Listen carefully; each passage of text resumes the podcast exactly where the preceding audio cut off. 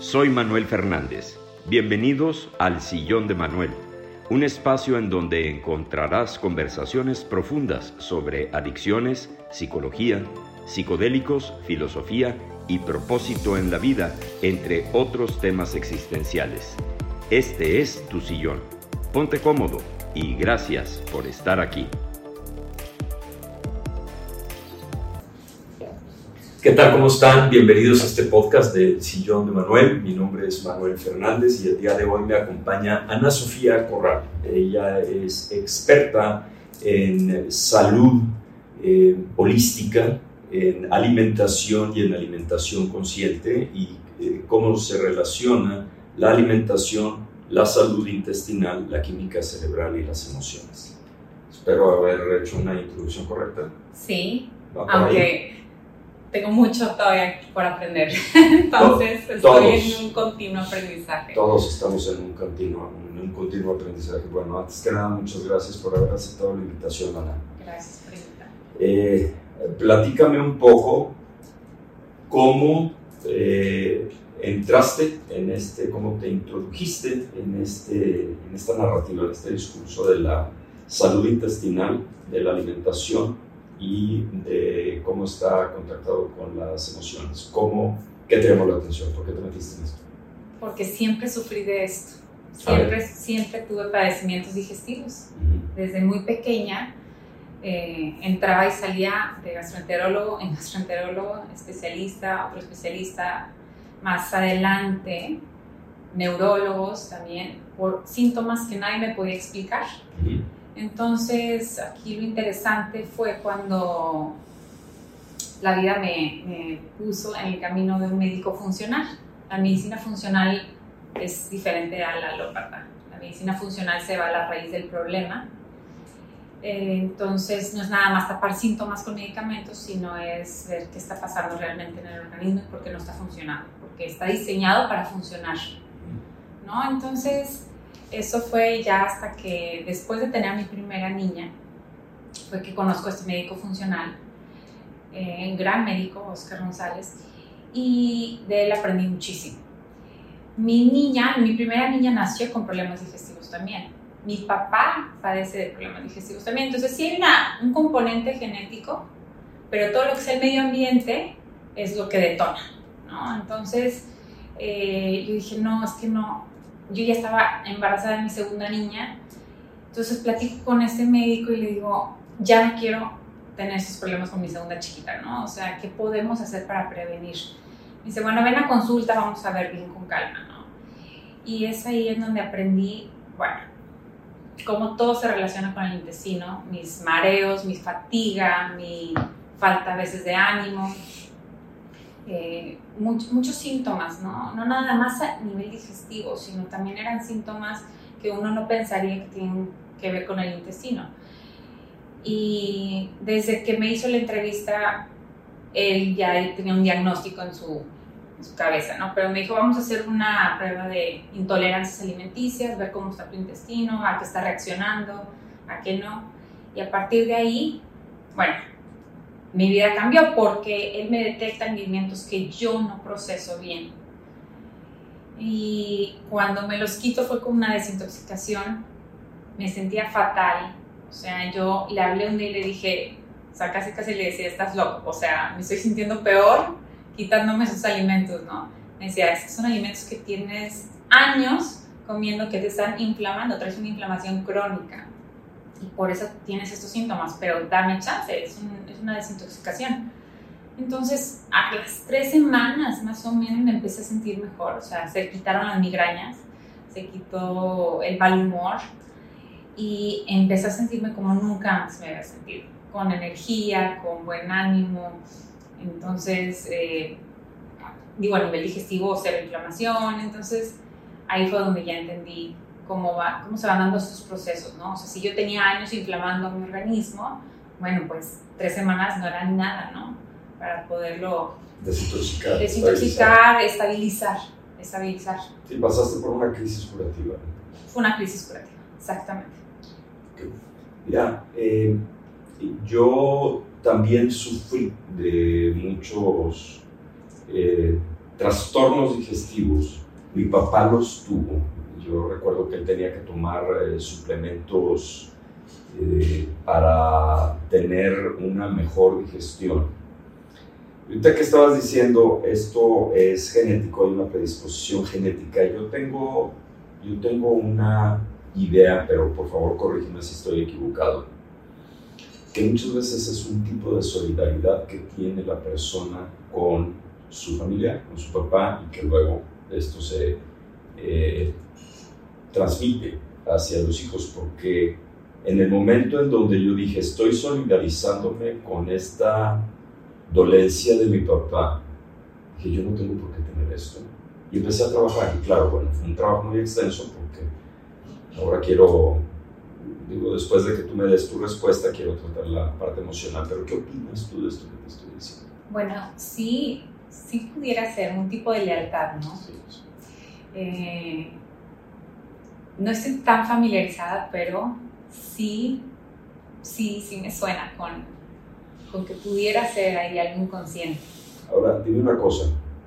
Yo también tengo la impresión de que el aparato digestivo, pues como se inicia aquí en esta chakra, que es la tercera chakra, es el plexo solar y es en donde está, en donde habita, por así decir, el poderío de las personas.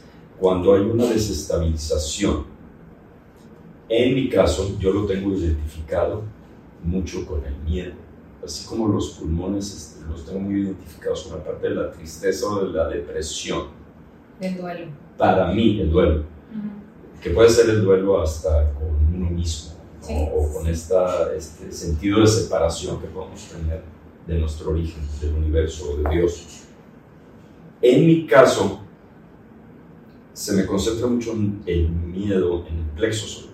Es decir, es cuando que se cierra el plexo solar y no entra sal, no, no entra nada, no, no entra nada, no sale nada, no entra emoción, no sale emoción, no puedo comer no puedo digerir, no me puedo liberar. Mucho a mí el, eh, trastorno de el, colon irritable y todo tiene que ver con el miedo. ¿Cuál es tu postura con respecto? Definitivamente hay un componente ahí. De hecho, vamos a hablar un poquito ya entrando en, este tema sobre el eje intestino-cerebro. A ver. Este eje intestino-cerebro es una comunicación bidireccional entre el intestino y el cerebro. ¿no? ¿Y dónde están las emociones? Aquí. Entonces, en el intestino se encuentra la microbiota intestinal. ¿Qué es la microbiota intestinal? Es una comunidad de bacterias, virus, hongos, parásitos. Todos viven, deberían de vivir en balance. Y estos se comunican a través del nervio vago hacia el cerebro y del otro lado también, ¿no? El cerebro también se comunica hacia el intestino, hacia esta comunidad de, de, bacterias. ¿no? Entonces, vamos a suponer que, vamos a hacer un ejemplo de por qué comer a las prisas o estresado no debe ser, o sea, no funciona. Si yo estoy en un estado de alerta, o sea, solo hay dos maneras de estar. Estoy en un estado de alerta o estoy en un estado de descanso y relajación no puedo estar en los dos al mismo tiempo.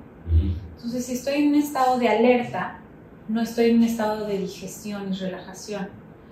Entonces, ¿qué sucede? Que si yo traigo en la mente un montón de pendientes o estoy estresada, estoy nerviosa o cualquier otra emoción que, no es placentera, que no es de relajación, entonces no se van a producir la saliva, las enzimas digestivas, eh, ácido, o sea, no se van a producir las sustancias necesarias para digerir correctamente los alimentos, porque está poniendo atención a hacer adrenalina, cortisol, todas estas hormonas del estrés. Entonces, ¿qué va a pasar? Que no voy a absorber bien los nutrientes, no voy a hacer bien mi proceso de digestión. Y esto no va a afectar nada más a nivel digestivo, sino esto puede desencadenar otro tipo de padecimientos, ¿no? al no absorber bien los nutrientes. Entonces, eh, está súper relacionado todo lo que está pasando aquí con el sistema digestivo, con nuestro proceso de digestión. Y del otro lado también, si nuestra microbiota intestinal, que antes le llamábamos flora intestinal, no está en balance, entonces Cuando ahí ya se le llama disbiosis intestinal a este desbalance, entonces la comunicación tampoco se va a dar bien hacia el cerebro y podemos estar de mal humor, podemos estar más irritables. O sea, eso es súper común que suceda inclusive con niños que comen muchos procesados, muchos dulces, traen un desbalance ahí. A lo mejor no se quejan del estómago y la mamá o el papá pues o sea, nunca relaciona que tiene que ver con el intestino, pero están más irritables, más berrinchudos, más, ¿verdad? Porque es, es, es, simbiótico, o sea, esa relación se da todo el tiempo, todo el tiempo se está mandando información desde el intestino al cerebro y viceversa. Entonces, pues las emociones están totalmente, totalmente ligadas al intestino. O sea, no hay manera de separar. Ahora que estabas diciendo este, eh, esta condición emocional de estar en fight or flight. Exactamente. O te estás peleando o estás huyendo y ese es el peor estado en el que puedes comer. Eh, hay eh, personas que vienen conmigo a la consulta eh, por trastornos alimenticios y algo que les comento es, comer consciente es sentarte, ver los alimentos y saber que vas a tener una comunión de 20 minutos. No discutas, no veas la tele, no leas La clásica es no hagas negocios. Eso es como el dulcito para el infarto. Estás comiendo, estás estresado, traes cortisol, vas a engordar con el cortisol, con la adrenalina, estas hormonas de emergencia, de urgencia. Y finalmente te van a, te pueden provocar un paro cardíaco. Entonces, qué importante es entender que tenemos esta relación de la comida y la relación emocional. Lo que está muy interesante lo que me estás diciendo es que no solo es, por así decir, de arriba para abajo, también es de abajo para arriba. Constantemente, sí. No nada más es la emoción la que está afectando a el aparato digestivo, sino también lo que tú estés comiendo está afectando tu emoción. ¿Así lo entendí? Sí definitivamente, porque no se está dando una comunicación correcta. Está alterada la microbiota, está alterada toda esta diversidad de, como les decía, de microorganismos, entonces no está fluyendo información correcta hacia el cerebro. Entonces, no nada más hay una relación entre el sistema digestivo y el, y, el cerebro, sino también hay una relación súper estrecha entre, es más, vamos a preguntar, ¿por qué estamos hablando del sistema digestivo? ¿No? Primero que nada, ¿por qué estamos hablando de esto? Porque es importante. Porque el 80% aproximadamente del sistema inmunológico se encuentra en el intestino. Entonces, si partimos de ahí, decimos, bueno, creo que sí hay que ponerle atención al sistema digestivo. ¿Qué tiene que ver la, la alimentación con la inmunología? Bueno, la alimentación tiene que, o sea, la alimentación va a afectar... A lo mejor, pregunté mal, digo, no sé si es la alimentación o, la, salud, la, salud intestinal.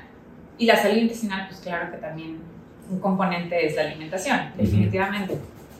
¿Qué tiene que ver la salud intestinal con la salud general de la persona? ¿no? Si está ahí el 80% del sistema inmunitario en el intestino. El 80%. Aproximadamente. O sea, si como mal, yo voy a estar predispuesto a Totalmente. Totalmente.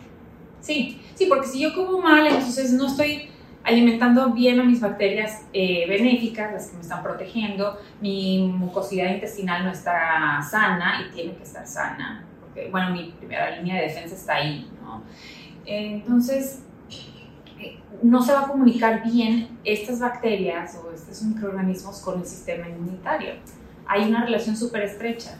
Siempre le pongo el ejemplo de, eh, está, el intestino, ¿no? Y dentro del intestino está esta comunidad, esta diversidad de microorganismos llamada microbiota y ellos son los primeros en predigerir alimentos, son los primeros en ver qué es lo que está entrando al, intestino, al, cuerpo, al organismo. Son los primeros en ver, a ver, ¿qué es esto? ¿Qué, me está, ¿Qué información me está dando? Porque el alimento es información.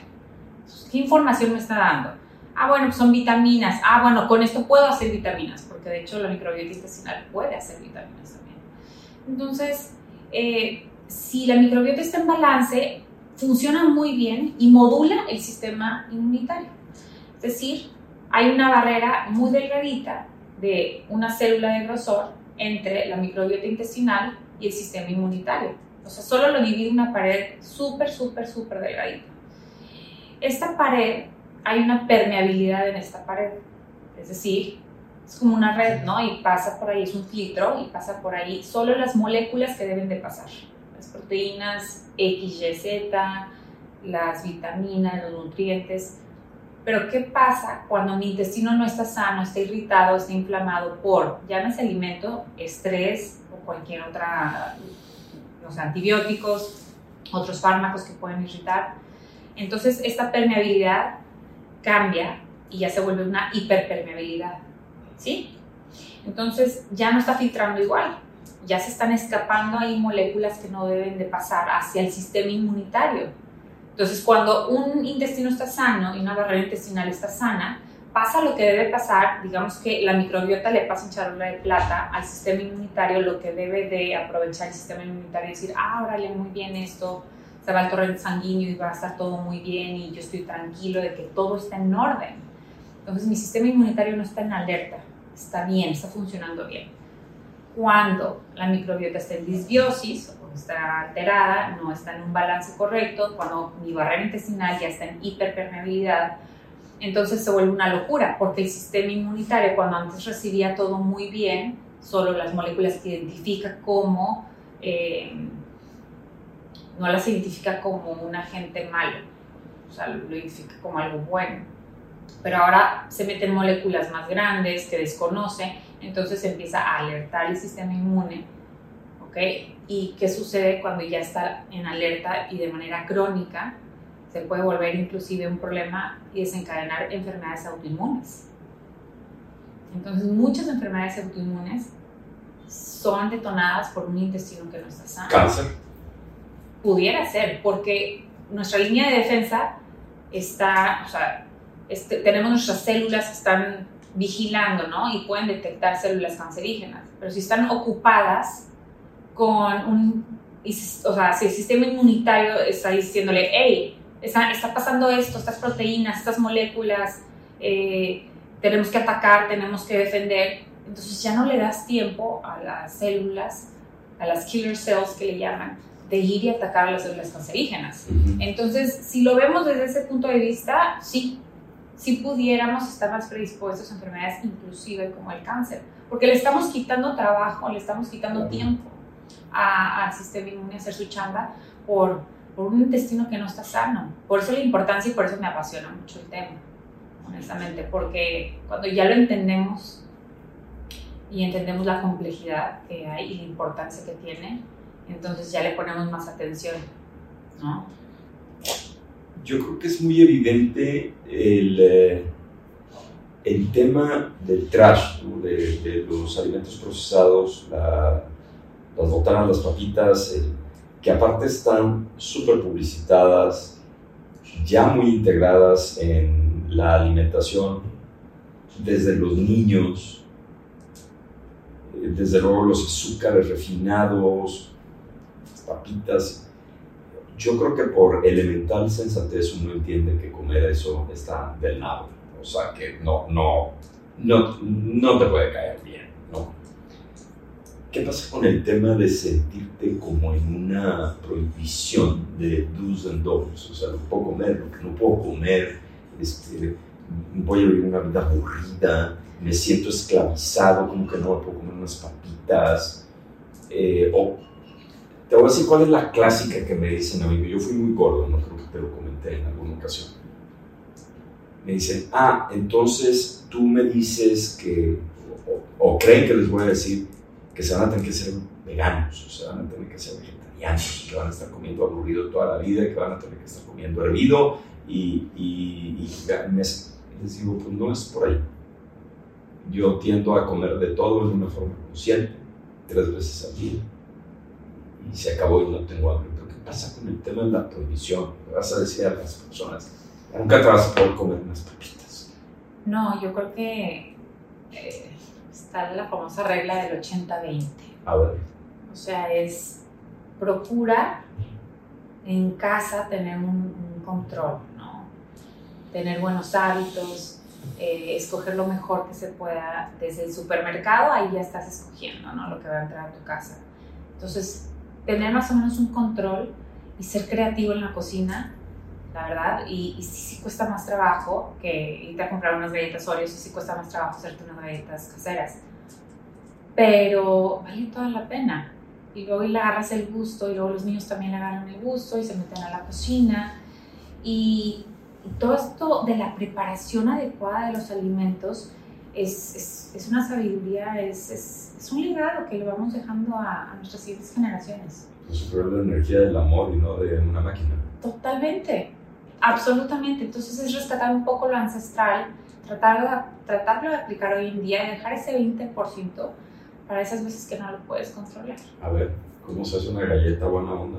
¿Cómo se hace una galleta? Pues se tiene que meter a mi Instagram, porque ahí ah. subo recetas. No, no, es cierto, pero por ejemplo yo uso mucho la harina de almendra o uso harina de yuca, es una raíz, uso ingredientes naturales, o sea, limpios. Y saben buenas. La verdad, pues sí. Oye, ¿y azúcar? Sí, sí, pero te tardas en, en, que te salga una receta que dices tú, bueno, ¿no? Hago un, hago un panque de plátano, la verdad, muy rico. Sí me tardé mucho en llegar a esa receta. ¿Pero si usas azúcar refinada o usas azúcar morena o miel? ¿Qué haces? Casi nunca uso azúcar... No, azúcar refinada no. Entonces, ¿cómo lo endulzas o no lo endulzas? Endulzo con extracto de stevia natural, extracto de fruta del monje, que es el monk fruit. ¿Qué es eso? Es, es un es un fruto, pero no te causa, eh, no es calórico y no te causa problemas de insulina, o sea, no te mueve la insulina. Luego me dices dónde lo compro. Claro, claro que sí. Eh, ¿Qué hay con la, pues con la onda esa de que, pues, híjole, voy a estar comiendo puras ensaladas y pollo hervido? No, pero es que para nada. A ver. Por ejemplo, yo empanizo unas pechugas de pollo con harina de garbanzo. ¿Orgánico el pollo o, o te vale? De preferencia, sí. Sí.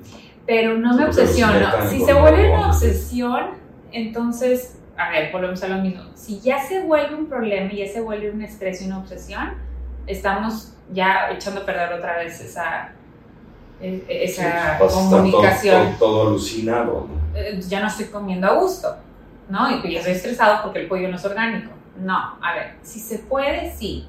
Si estoy en el súper y veo el pollo orgánico, lo voy, a, lo voy a agarrar pero si no hubo, no me voy a estresar, me voy a tratar de ir por el que diga sin hormonas añadidas o voy a tratar de, de agarrar la opción, o sea, que sí. Pues sí, porque si no se empieza a hacer esto como una conducta patológica, ¿no? O sea, que es, es como el, la vigorexia, ¿no? O sea, todo tiene que estar centrado y gravitando en el ejercicio, en las pesas, o en este caso, no, pues eh, todo tiene que ser minucioso con el aspecto de la comida y se vuelve, como tú dices, una obsesión que yo siento que es un backfire, ¿no? O sea, entonces vas a estar en un constante estado de estrés para ver cómo lo vas a preparar, cómo te lo vas a comer, si está bien, si, si voy a un restaurante no puedo, pues empieza a ser una vida muy limitada, ¿no? Sí, y, y, muchos de los clientes que yo atiendo es, vienen y me dicen, es que me quitaron el gluten, el, los lácteos, pero entonces ahora ya no sé comer.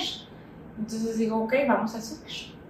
Y hago ese servicio también. Ah, tú vas al súper con ellos, ah, qué bueno. Vamos al súper, vamos al súper y ahí ya vamos escogiendo cosas para que se les facilite que sea lo más parecido a lo que comían antes. El ejemplo es una milanesa empanizada. Bueno, ya no vamos a usar trigo, ¿no? Porque el gluten es, el gluten es altamente inflamatorio. El gluten de hoy en día porque mucha gente me alegra que el gluten pues, tiene toda la vida y que cómo es posible que antes sí, pero antes se fermentaba la masa, o sea, antes el, trigo no era modificado, entonces digo, tiene toda una explicación por qué el gluten ahorita provoca muchos problemas. Sí, pues es que yo digo, qué bueno que lo explicas porque cuando, digo, realmente yo trato de ser consciente en lo que como, en los momentos en que lo como, pero yo te voy a decir la neta.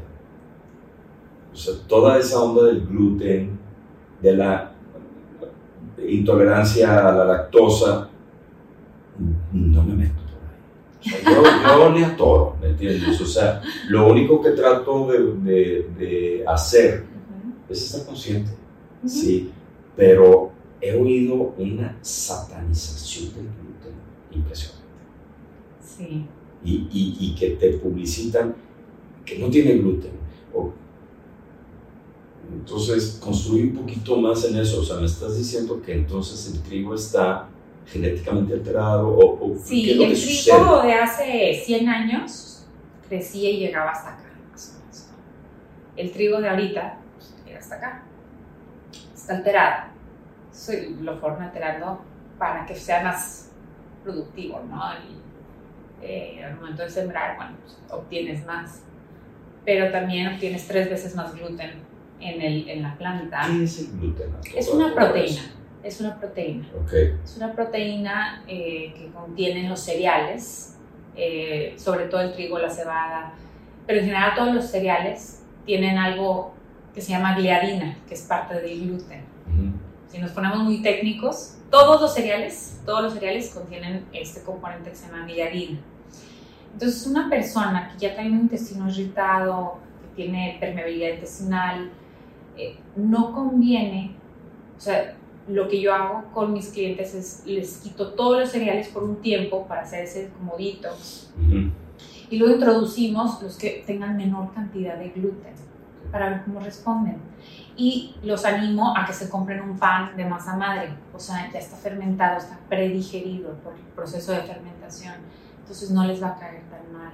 O sea, no, no se trata nada de decir no, nunca, jamás y ya, porque es, no es sostenible se trata de hacer un proceso, un protocolo para sanar el intestino y después introducir de una manera correcta el alimento. Pero volviendo al tema de lo del gluten, el gluten ya lo usan para todo, entonces también lo encuentras en todos lados, o sea, ya no hacen nada más en el pan, es lo meten hasta en la salsa soya. ¿Sí me explico? Entonces estamos ya también saturados de gluten. Sí, eso no se usaba hace años. Entonces, eh, ya la proteína también no es, no es igual, el gluten de ahora ya no es igual al de antes y no hemos evolucionado tan rápido como para adaptarnos. Todo, este discurso, ¿qué pasa con el con pólipos y divertículos en el intestino? ¿Qué sucede con eso? ¿por qué se provocan eso? mi madre tuvo muchísimos problemas de eso y le tuvieron que cortar un cachote de intestino. Híjole, pues es que, el, o sea, honestamente, no sé el caso particular de tu mamá. ¿Por qué? Pero lo que sí sé es que, como te decía, todo es información. Desde estrés, eso es información.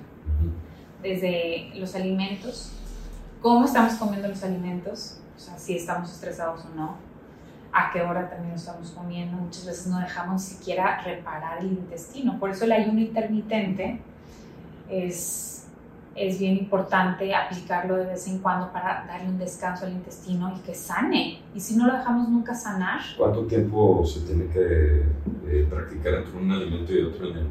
a, mí, a mí sí me hace atroz eso de hay gente, no sé, cuántas horas. Hay gente que hace ayunos de 48 horas, inclusive. ¿ok? Pero ya son procesos, hay gente que para hacer un reseteo hormonal hace ayunos de tres días.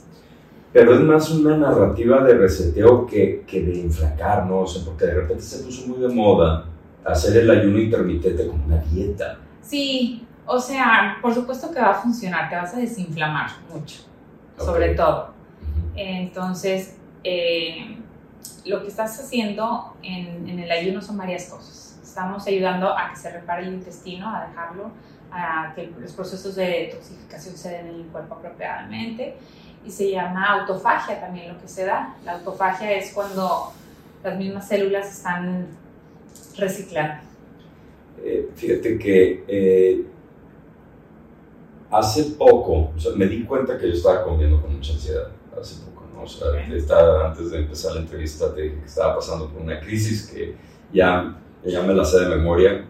Eh, he compartido que la crisis me ha acompañado toda la vida como un estilo de vida.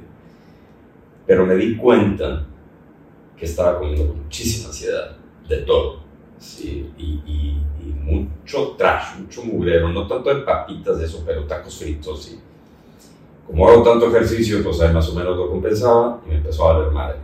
Pero luego me di cuenta, no solo que estaba ya más inflamado, y, y quiero decir inflamado porque no estaba subiendo tanto de peso, me sentía inflamado. ¿Sí? Entonces me asusté porque ya me estaban quedando los pantalones. Pero también me di cuenta de otra cosa. Empecé a sentir muchísima alteración emocional por tanto trash. Mm. Tanta azúcar, eh, me gusta mucho, tiendo a ser muy postrero. Okay.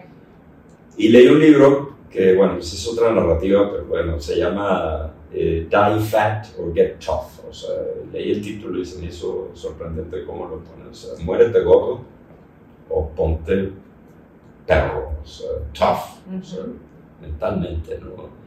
Eh, yo tiendo a ser más, quiero decir amoroso, pero también tiendo a ser tough.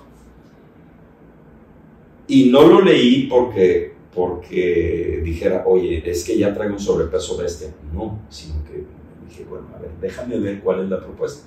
Su propuesta es categórica, es espartana, o sea, es, no a recaer jamás. Y me di a la, tarea, a la tarea de darme un detox de azúcar, me fue como la rabia, me sentí súper mal, una crisis curativa de dos o tres semanas de muy mal humor. Ya me la sé porque lo he hecho varias veces, no sé, y, y ahora estoy dentro de lo que cabe bastante abstinente. No bajé mucho de peso, pero sentí de inmediato cuando empecé a desinflamar. Sí.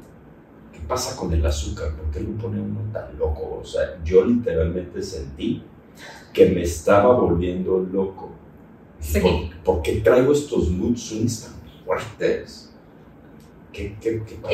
Es, una droga, Es una drogota. es una droga normalizada.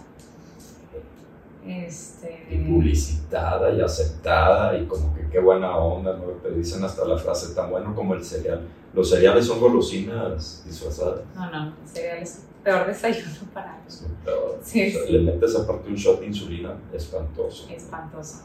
No, y lleno de pesticidas y lleno de químicos y lleno de, bueno, mil cosas. Pero el azúcar sí es una droga. O sea, se comporta como una droga, es lo que te quiero decir. Otra vez. Definitivamente. Entonces, la crisis curativa, también al quitar el azúcar, eh, cuando quitas gluten, para las personas este, también. Ah, es- también te reacciona igual. también Te da abstinencia. Sí, es que también el gluten tiene como un componente que se vuelve adictivo. El pan, por eso el pan. y- Ya ves, Jimmy. ¿Qué va a hacer la gente? ¿Qué, o diles qué es lo que van a hacer. Bueno, sugieres. Vamos, vamos, Sugieres, vamos a sugerir ¿Qué es lo que tienen que hacer? un 80-20, un 80-20. Vamos a sugerir, no, vamos a sugerir sanar el intestino, número uno. Tenemos una epidemia de permeabilidad intestinal, ¿no? O sea, hay mucha gente que no sabe que lo tiene, pero sí lo tiene el intestino permeable. Entonces, ¿Cómo lo vamos a hacer? Entonces, ¿cómo le vamos a hacer? Pues hacemos un protocolo este, en consulta. El que esté interesado puede contactarme porque sí es un protocolo guiado, eh, pero básicamente es remover ciertos alimentos. Podemos hacer una prueba de sangre, este, muy sencilla de hacer, es un piquetito. Hacemos una prueba de intolerancias alimenticias y ahí nos podemos guiar de cuáles son los alimentos que están causando que el sistema inmune esté reaccionando. Entonces, de ahí como que partimos, ¿no? Eh, quitamos otros que son comúnmente inflamatorios, como los lácteos, como las harinas, eh, procesados, obviamente. Todo lo rico, ¿verdad? Sí, todo lo que nos enseñaban a que es rico. oh, sí. Está, es muy, cierto. está muy, muy, muy mal acostumbrado el paladar, en realidad. Porque es rico, que rico una guayaba. O sea, O sea, si puedes, si crees tú que puedes acostumbrar el paladar a que eh, disfrute de, de esta nueva Totalmente. alimentación. totalmente. O sea, yo. a mí No van a sufrir. Bueno, Yo un chocolate que no es amargo ya no me, no me causa placer. Ah, se puede. Sea, yo ya he chocolate amargo, punto. O sea, ya, ya no me puedo comer un chocolate. Sí, la neta, yo también sí favorezco el. el- Sí, pues, pero bueno, pues ese tiene azúcar refinada, ¿no? El, el chocolate amargo, Sí. pues te vas en un 80 y No pasa nada. No, no, no. Sí, o sea, tampoco se trata de llegar a extremos, ¿no? Sí, no, o sea, definitivamente. O sea, usas tu criterio, que eso es lo que yo hago en consulta. Eso. A ver, no doy dietas. Ay, vas a desayunar el lunes huevo y el martes, o sea, es, no, no jala. Es que no jala, no jala. Y, a, veces, a veces pierdo a los clientes en el camino, honestamente, porque quieren eso, están acostumbrados al nutriólogo con el papelito. Y como no salen con papelito de mi consultorio, a veces sí los pierdo en el camino. Pero es que yo prefiero crear conciencia. Vamos a, a, la, a, la, raíz ¿no? de tu inflamación o de tus padecimientos y vamos a enseñarte a comer. Por eso vamos al súper, vamos a tu casa, inclusive a veces hago servicios a domicilio. a ver cómo está toda la cena, tu refrigerador, qué cosas sí tenemos que cambiar por otras, hacer easy swaps, o sea, esto me va a inflamar, pero está muy parecido a esto que no me va a inflamar y me va a nutrir. Entonces, yo prefiero enseñar y crear criterio. Para hacerla sencilla, dame tres tips de qué tiene que hacer la gente para un detox. Para un detox. Sí, así nada más de entrar. Digo, no, no vamos a vender todo la idea también es que vayan a tu consulta. No, no, y porque nos tardaríamos años, pero... Pero a ver, dame, así si yo llegara contigo y te dijera, oye, me viene la madre, es cañón ahorita con la comida, me siento del nabo, no siento que haya engordado, pero no está quedando los pantalones, no siento mal, estoy tronado. Ok. Ok, vamos a hacer un detox. Dame tres tips. O sea, no, yo tampoco soy de la idea de ser inflexibles. Creo que tenemos, lo que acabas de decir se me hace muy importante, criterio y flexibilidad, porque así es la vida. Es decir, saber de viaje, no te vas a poder llevar el papelito de, de, de la dieta. Entonces, bueno, yo llego contigo en el entendido que más o menos desea esta onda. Dame tres tips. ¿Qué voy a hacer? ¿Qué vas a hacer si llegas tú a mi consultorio inflamado? Sí, todo tronado y aparte loco. Pero no, no, no me eches intolerancia ni piquete. No vamos a hacer prueba. Dame tres tips. ¿Qué hago? Entonces, si no vamos a hacer prueba, te voy a quitar por lo pronto un mes. Vamos a quitar harinas, vamos a quitar lácteos. Harinas y lácteos. Sí. Ok, ese es el primer tip. Segundo tip. Vamos a practicar ayuno intermitente. Ah unas cuantas veces a la semana. Ahí sí se me hace que te voy a quedar mal. ¿Cuánto, ¿cuánto tiempo tengo que tener en el complicado. Vamos a, vamos a nada más, vamos a quitarnos el, la cena o el desayuno. Bueno, a ver, entonces, me voy a quitar harina y de plazo, pues claro que también me vas a quitar el azúcar. Ah, sí, sí, sí. sí harina, azúcar y lácteos. Ajá. Paforros. Sí. Dos, ayuno intermitente. Y si no se puede diario, mínimo unas tres veces a la semana para permitir que desinflame el intestino. O sea, la ideal es que lo hagas diario. Cuando estamos en un protocolo para desinflamar, sí, sería lo ideal una semana diario. ¿Qué es? Entonces dejo de cenar. ¿Dejamos una cena o un desayuno, por ejemplo? Ok, o sea, ¿cuánto tiempo tengo que tener sin comer? Mínimo 16 horas. gacho, pero bueno. Número 3 porque con un tecito, con un tecito. Ah, sí, te echar un té. sí, una infusión herbal en la mañana. Con eso te haces Te haces sí. sí. ¿Y tres? Y tres, caldo de hueso. ¿Qué es eso? Caldo de hueso. Sí, sería parte, siempre es parte de mi protocolo. ¿Qué es eso? El, el famoso bone broth, que está muy de moda, gracias a Dios. Y es un caldo súper bien hecho, denso, eh, hecho con piezas eh, de pollo o de res, depende del gusto de cada quien. Esas piezas tienen que contener mucho colágeno, o sea, entonces haces un caldo de X cantidad de horas o es un caldo bien hecho con su, con su receta, ¿no? Para que te quede gelatinoso. Ya. esa gelatina está llena de aminoácidos que van a recubrir el intestino, que lo van a proteger, lo van a fortalecer y de pasada, bueno, pues también articulaciones, canello, todo bien fácil. Fíjense, entonces, uno, harina, azúcar y lácteos, paforros. Dos, van a tener que dejar de comer 16 horas, a ver cómo le hacen. Y tres, caldo de hueso. Con esas tres, ya la armaron. ¿Oíste, Jimmy? Copiado. Sí, y para cómo eres tú de... De tragón. ¿Qué más quieres agregar? Pues nada más quiero invitar a todos a que tomen conciencia de la importancia de cuidar su sistema digestivo. O sea, yo creo que ese es el, punto de la plática del día de hoy. Que no se trata nada más de decir, ay, el queso, pues sí, me inflama un poco, pero no importa. La inflamación de bajo grado crónica es la más peligrosa, es la silenciosa. Y cuando esa, esa inflamación está eh, a través del tiempo, aparentemente no haciendo daño, sí nos está haciendo daño. Y a veces el sistema digestivo ya ni siquiera nos va a alertar con una inflamación intestinal. A veces ya se cansa de avisarnos y lo que sucede es que simple y sencillamente el sistema inmunológico ya no está funcionando bien. Entonces, me acuerdo de haber preguntado lo mismo que me preguntaste tú a mí hace rato. ¿Hasta cáncer? Pues sí. Yo, yo le pregunté eso a mi doctor. Oye, ¿hasta cáncer? claramente va a haber una relación. O sea, comes del nabo, comes, comes mal, es ineludible que te vas a enfermar. Sí.